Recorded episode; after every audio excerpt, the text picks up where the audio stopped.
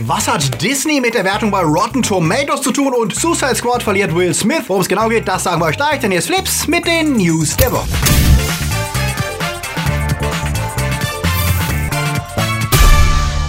In der Woche. Hellboy spielt Diablo. Oscar-Gewinner beschimpft Kritiker. Star Wars wird real. Verarscht der neue X-Men-Trailer Marvel. Hogwarts für Auftragskiller. Spiele für Impfgegner. Star Trek geht weiter und Pokémon legen nach. Flips wird im März unterstützt von unseren Flips Guardians. Toni Barth, Sepp Kerschbaumer, Akuya, Anja Scholz, Onno Dreipolz, T-Unit CB, Alter I und wir, Dominik Richter, der Twaslöper, Chris D, Dark System, Luca Kamens, Kati Uzumaki, Silko Pillasch, Fabio Mattenberger, Sterntor 1, Dörr Kirby, Daniel Schuh, Marc-André Schreiber und JFK Faker. Ein großer Dank geht natürlich auch raus an unsere Flips Junior Guardians. Vielen Dank für euren Support. Wenn euch unsere News gefallen, denkt dran, den Kanal zu abonnieren. Und für News unter der Woche folgt uns auf Twitter, Facebook oder Instagram. Wie ihr alle wahrscheinlich mitbekommen habt, Artikel 11 und 13 sind leider doch weiterhin aktuell und bedrohlicher als je zuvor. Wenn ihr verhindern wollt, dass sich das Internet, YouTube, Twitter und alle anderen Internetplattformen, die ihr liebt, durch diese neuen Copyright-Schutzgesetze fatal verändern werden, dann müsst ihr jetzt etwas tun. Engagiert euch, geht zu den Demos, die ihr wie viele anderen Infos unter dieser Webadresse findet. Die Oscars sind vorbei und ja, sie waren genauso langweilig, wie ich es befürchtet hatte. Doch immerhin, Spider-Man A New Universe hat den schwer verdienten Oscar als bester Animationsfilm gewonnen und Alfonso Cuarón hat mit Roma ebenfalls gut abgeräumt. Und vielen Kritikern blieb Bohemian Rhapsody als bester Film erspart, auch wenn der Darsteller-Oscar für Rami Malek natürlich völlig in Ordnung ging. Was man für den Gewinner des besten Films nicht sagen kann, dass das Rassismus-Kuscheldrama Green Book mit der Auszeichnung heimging, kam nicht nur bei Black Clansman-Regisseur Spike Lee eher äh, so mittel an. Er war kurz davor, den Saal deswegen zu verlassen und äußerte sich auch hinterher wenig schmeichelhaft. Und diese Meinung teilten nicht weniger auch im Netz. In der Film über Rassismus, der aus weißer Sicht gedreht wurde und die wahre Geschichte doch sehr verdreht, wird von einigen Kritikern und auch Teilen der African American Community als Rückfall in die Zeiten von Miss Daisy und ihr Chauffeur interpretiert. Kritik, die der Produzent Charles B. Wessler nicht so geil fand, denn er schrieb wütende Mails an einige Kritiker, bei denen er sogar ihre Vorgesetzten mit ins CC nahm und ihn vorwarf, keine Ahnung zu haben und den Film nicht richtig verstanden zu haben. Awkward nur, dass er selbst anscheinend den wahren Namen der Hauptfigur des Films nicht kannte, denn die angegriffene Kritikerin hatte diesen tatsächlich korrekt verwendet. Er wehrt sich dagegen, dass der Film als Film über weiße Retter bezeichnet wird. Eine Kritik, die auch Seth Meyers Show mit einem Fake-Trailer namens Weißer Retter sehr treffend illustriert hatte. Vielleicht hätte er sich einfach still über seinen Oscar freuen sollen und schweigen. Was wäre, wenn das wahre Leben wie eine romantische Komödie abliefe? Das ist die Prämisse von Isn't It Romantic, der jetzt bei Netflix verfügbar ist. Darin verschlägt es die pummelige, sarkastische Natalie, gespielt von Rebel Wilson, nach einem Unfall in eine Parallelwelt, in der alles haargenau so abläuft, wie wir es aus den kitschigen Romcoms kennen. Der supergeile Erfolgstyp steht plötzlich total auf sie. New York sieht aus wie Disneyland und sie wird von allen bewundert und das geht ihr bald ganz gewaltig auf den Sack. Der Film ist das für Romcoms, was Scream für Slasher-Filme war. Er verarscht alle Klischees um dann seine ganz eigene süße Love Story zu erzählen. Und das ist echt ziemlich witzig und kam auch bei der Kritik gut an und ist ein Anschautipp von mir. Hellboy bekam schon wieder einen neuen Trailer und diesmal wird gleich die komplette Apokalypse ausgerollt und gefühlt der ganze Film erzählt. Von der Stimmung her gefiel mir der Trailer etwas besser als der vorige, weil er nicht ganz so nach Deadpool-Verschnitt aussieht und David Harbour macht hier auch einen etwas besseren Eindruck als titelgebender Hellboy. Was allerdings echt für Magenschmerzen sorgt, ist, dass die CGI-Monster und Effekte echt ganz schön billig aussehen und auch als Diablo Cutscenes durchgehen könnten. Ich bin ja gespannt, ob sich das bis zum Start noch ändert. Was haltet ihr davon? Sagt es uns doch einfach unten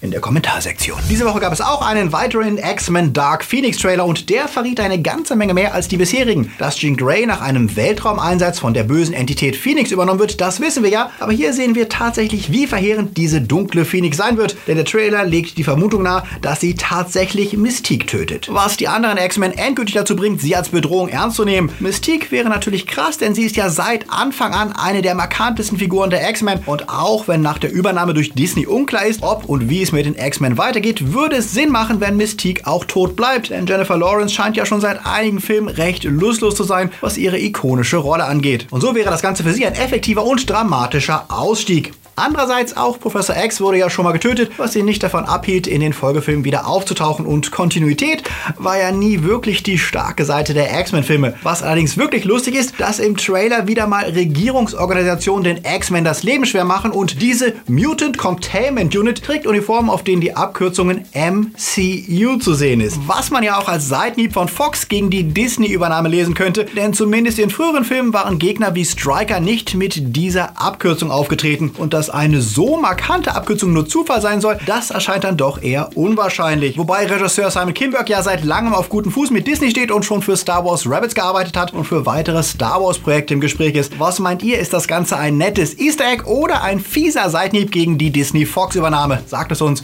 irgendwo im tieferen Bereich. Das Suicide Squad kommt wieder unter der Regie von James Gunn. Schon neulich hatten wir berichtet, dass es sich beim Suicide Squad Film des Guardian-Regisseurs wohl eher um ein Reboot als um ein Sequel handeln wird und dass auch die Besetzung zur Disposition steht. Das wurde diese Woche nochmal bestätigt, denn wie der Hollywood Reporter berichtet, steht Will Smith als Deadshot nicht mehr zur Verfügung, da er Terminprobleme hätte. Da Margot Robbie gerade Birds of Prey dreht, in dem sie wieder Harley Quinn spielt, bleibt die Frage, ob sie wieder vorkommen wird, wobei es unwahrscheinlich ist, dass sie, wenn Zeit für so eine prominente Rolle hat wie im letzten Film. Möglich ist es, dass wir ein komplett neues Suicide Squad kennenlernen. In den Comics gab es ja noch andere Figuren wie Bronx Tiger, Vixen, Nightshade oder King Shark und viele andere, die in die Fußstapfen der Selbstmordgang treten könnten. Und wer von euch hat jetzt bei Vixen gekichert? Das wird nämlich ganz anders geschrieben. Und wie wir James Gunn kennen, hatte das Talent, uns auch diese Figuren sympathisch zu machen. Wollt ihr überhaupt ein neues Suicide Squad sehen oder meint ihr, ein Film reicht? Ich bin auf eure Meinung gespannt. Star Wars-Fans aus Deutschland und vielen anderen Teilen der Welt hatten diese Woche mal wieder Grund, neidvoll in die USA zu schauen, denn obwohl Galaxy's Edge in Disneyland erst im Sommer öffnet, gab es schon jetzt viele neue Eindrücke durch neue Trailer, Bilder und die Berichte erster Journalisten, die vorab schon mal gucken durften. Und das, was sie beschreiben, klingt wirklich ziemlich cool, denn Galaxy's Edge scheint die Besucher wirklich sehr eindrucksvoll auf dem Planeten Batuu auf den Black Spire Außenposten zu versetzen. Dort gibt es massenweise Star Wars Gebäude zu sehen, Ruinen laufen herum, es gibt Restaurants und Shops im Star Wars Look und etliche Raumschiffe in voller Größe. Neben dem überall beworbenen Millennium Falcon gibt es X-Wing und TIE Fighter, Landspeeder und mehr zu bestaunen. Und dazu kommen die beiden Rides, die zu den größten gehören, die es in Disney Parks bisher zu sehen gab. In Rise of the Resistance sind zwei lebensgroße AT-80 Walker zu sehen, wenn die Besucher auf einen Sternzerstörer entführt werden. Der Hollywood Reporter betont mehrfach, wie gigantisch groß die Hallen dort sind, die einem wirklich das Gefühl geben sollen, an Bord eines Imperium-Schiffs zu sein. Und der Smugglers Run Trip im Millennium Falcon überzeugt wohl ebenfalls durch extreme Detailversessenheit, wenn ihr dort selbst den Falcon steuern könnt. Ja, das ist schon ziemlich cool und ein Grund, ein bisschen neidisch in die USA zu schauen, denn noch ist es nicht absehbar, wann und ob so etwas in Euro Disney einziehen wird. Rotten Tomatoes, der wohl bekannteste weltweite Kritikerspiegel für Film und Serien, sorgte diese Woche für heiße Diskussionen, denn sie veränderten ihre Seite nicht nur optisch leicht, sondern führten auch eine wichtige Änderung bezüglich der Userbewertungen ein. Denn bisher war die Darstellung der Userangaben zweigeteilt. Vor dem Start wurde dort angezeigt, wie viele Leute den Film als will ich unbedingt sehen vorgemerkt hatten. Ab dem Start wurde an derselben Stelle die Nutzerbewertung angezeigt. Da beides der Kritikerbewertung gegenübersteht, wurde das gerne mit dieser verglichen. Jetzt ist die will ich sehen Anzeige entfernt worden und erst ab dem Kinostart wird die Userwertung des Films angezeigt. Da das Ganze kurz vor dem Start von Captain Marvel verändert wurde, befeuert es natürlich prompt Verschwörungstheorien, dass Disney das gefordert habe, weil sie ihren Film vor schlechten Auswirkungen schützen wollen. Dadurch, dass nach unglücklichen Formulierungen, aber auch bewusst aus dem Zusammenhang gerissenen Aussagen von Brie Larson gewisse Fans begannen, die will ich sehen Wertung runterzuvoten. Fandangos Boss Paul Janova bestritt das natürlich vehement, betonte, dass diese Veränderungen seit Monaten geplant würden und dass Rotten Tomatoes zu Fandango und zu einem kleinen Prozentsatz zu Warner gehört und die hätten ja wohl wenig Interesse daran, Disney-Filme zu schützen. Was natürlich stimmt und generell ist es sicher sinnvoll, dass Filme auch erst ab dem Start bewertet werden können und dass das dann auch erst ab dem Zeitpunkt sichtbar ist. Denn ich weiß noch aus früheren Zeiten, dass extreme Fans und Leute, die bestimmte Filmserien hassen, ansonsten schon Monate vor dem Start negative Wertungen und Kommentare über Filme ablassen, die sie nicht gesehen haben. Auch Star Wars Episode 9, der gerade mal abgedreht wurde, wurde innerhalb eines Tages um 5% bei den Will ich sehen Angaben runtergevotet, was schon sehr nach einer gezielten Aktion aussieht. Trotzdem ist es erwähnenswert, dass der Rotten Tomatoes Boss Janova vor seinem jetzigen Job bei Disney gearbeitet hat und zwar in der Digitalsparte, die alle Online-Auftritte des Konzerns koordiniert und davor arbeitete er für die Disney Vergnügungsparks und begonnen hat er seine Karriere im Animationsbereich bei Disney. Also ja, es ist jetzt nicht völlig unwahrscheinlich, dass er immer noch gewisse Sympathien für den Konzern hegt. Unbenommen davon, dass die leicht hysterisierte Diskussion über Brie Larsons unglücklich formulierte Aussagen tatsächlich ein Grund sein mag, dass die geplanten Veränderungen gerade jetzt eingebaut wurden, ist es vermutlich aber dennoch sinnvoll. Denn wie viele Rotten Tomatoes Leser einen Film sehen wollen, das bleibt ja auch weiterhin sichtbar und das sind bei Captain Marvel immerhin über 20.000 und Episode 9, der erst im Winter startet, hat bereits über 5.000 Stimmen. Vergleichen wir das mit anderen kommenden Filmen wie Dark Phoenix, der knapp über 1000 Stimmen hat, der bald startende Wonder Park mit nicht mal 150 oder Dumbo mit 0 Stimmen, dann wirkt es trotz allem, als wenn das Interesse an Captain America und Star Wars ziemlich hoch ist. Was die neuen Änderungen allerdings wirklich verschlimmern, ist die Wahrnehmung der Kritikerwertung, die schon jetzt oft missverstanden wird. Denn das Tomatometer zeigt ja nur, wie viel Prozent der Kritiker eine grundsätzlich positive Wertung abgeben. Aber grundsätzlich positiv kann sehr unterschiedlich aussehen. Selbst wenn zwei Filme eine 80% Wertung bei Rotten Tomatoes haben, kann es sein, dass einer davon im Durchschnitt mit 6,5 Punkten bewertet wurde und ein anderer mit 8,5 Punkten im Durchschnitt. Und diese wichtige Durchschnittswertung versteckt das neue Design noch mehr, als es vorher der Fall war. Und das nervt wirklich, denn schon jetzt kapieren die meisten Nutzer nicht, wie sie Rotten Tomatoes wirklich nutzen müssen. Was haltet ihr von der ganzen Sache? Lasst es uns wissen. Serien. Für Star Trek-Fans gab es diese Woche eine gute Nachricht, denn entgegen aller Unkenrufe, die Star Trek Discovery schon abgesetzt wenden, gab es diese Woche die erlösende Nachricht. CBS All Access hat eine dritte Staffel in Auftrag gegeben und belohnt damit die Veränderung, die die zweite Staffel vollzogen hatte und die wieder mehr Wert auf klassische Track-Abenteuer legte, statt auf ausufernde Kriegsführung gegen die Klingonen. Außerdem wird einer der Co-Produzenten, Michelle Paradise, Alex Kurtzman als Showrunner unterstützen. Kurtzman selbst ist ja erst seit der zweiten Staffel dabei, nachdem Aaron Haberts und Gretchen Burke zuvor zuvor gefeuert worden waren, nachdem sie mit ihren Autoren nicht klarkamen. Und nach Brian Fuller, der noch während des Drehs zu Staffel 1 abgegangen war. Dass Michelle Paradise jetzt zum Showrunner aufsteigt, wird als positives Zeichen gewertet, da sie schon als Producerin einen sehr positiven Einfluss auf Staffel 2 hatte. Und damit kommt dann hoffentlich auch etwas Ruhe in die Show, die sich ja tatsächlich zu einer sehr unterhaltsamen Track-Serie entwickelt hat. Auch wenn wir nach wie vor bedauern, dass sie im alternativen Prime-Universum spielt, das aus rechtlichen Gründen nicht dasselbe ist wie die früheren Serien. Eine Academy, an der ganz besondere Schüler sich durchschlagen müssen. Kämpfe, Action und stylische Inszenierung. Wenn ihr jetzt denkt Umbrella Academy, dann